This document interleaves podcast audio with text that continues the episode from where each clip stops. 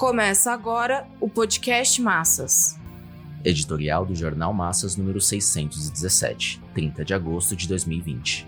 O momento é grave e os marxistas têm o dever de se dedicar ao máximo para construir o Partido Revolucionário.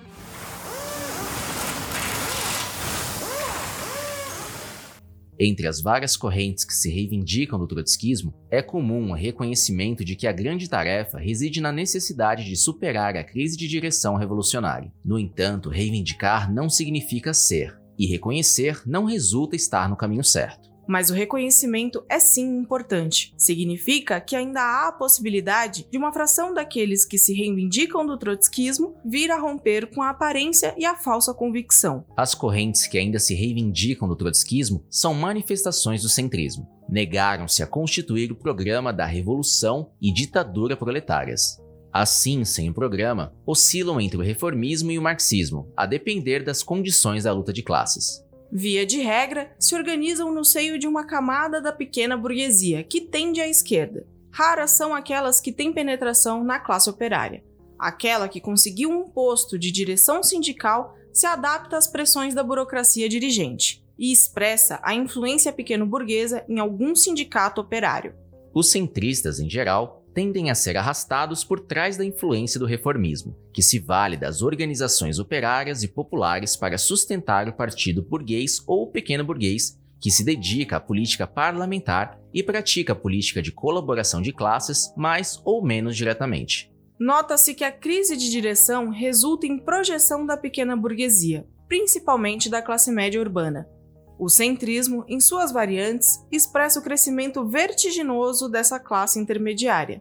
Uma marca dessa projeção social se materializa nos movimentos em torno às reivindicações democráticas, a opressão sobre a mulher, racial e sexual, desvinculados do programa da classe operária e se limitam ao corporativismo e ao eleitoralismo. A imensa classe média se arruína e se choca com os governos burgueses.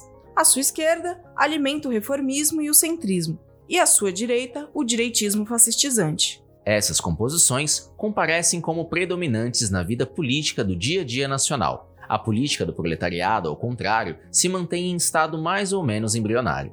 A sobreposição das manifestações pequeno-burguesas e burguesas se levanta como uma poderosa trava às tendências instintivas de revolta do proletariado e à sua constituição como classe independente, programática, política e organizativamente. A sedimentação de uma burocracia sindical estatizante, colaboracionista e conciliadora somente foi possível mediante ao recuo histórico das conquistas do proletariado mundial, cuja maior expressão foi a liquidação do Partido Bolchevique, destruição da Terceira Internacional, triunfo da restauração capitalista e o desmoronamento da União das Repúblicas Socialistas Soviéticas. Em resumo, o revisionismo e a política stalinista que levaram à capitulação diante do imperialismo destruíram no mundo todos os partidos comunistas. Tamanha catástrofe histórica resultou em longo período de terra arrasada, que se mantém até os dias de hoje, ainda que em condições distintas. A dissolução da Quarta Internacional, depois da morte de Trotsky, faz parte desse quadro. As vitórias da burguesia mundial, no entanto, não resultaram na libertação das forças produtivas da camisa de força das relações de produção condicionadas pelos monopólios. Ao contrário, potenciaram suas contradições que irresistivelmente empurram o capitalismo mundial à desintegração. A crise aberta em 2008 não teve como ser superada, precisamente porque a única via que resta ao imperialismo é a de destruir massivamente parte das forças produtivas e agigantar a barbárie social. É nessas condições que a pequena burguesia se desespera e se mostra impotente. As formas do reformismo e do centrismo caminham para um impasse. É nessas mesmas condições que o proletariado comparece como a única classe revolucionária.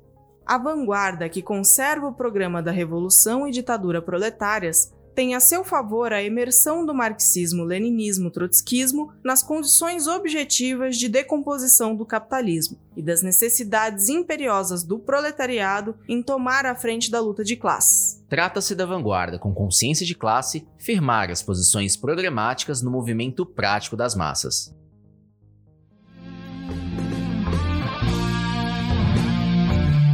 Esse podcast é apresentado pelo Partido Operário Revolucionário, membro do Comitê de Enlace pela Reconstrução da Quarta Internacional. Para mais informações, acesse pormassas.org.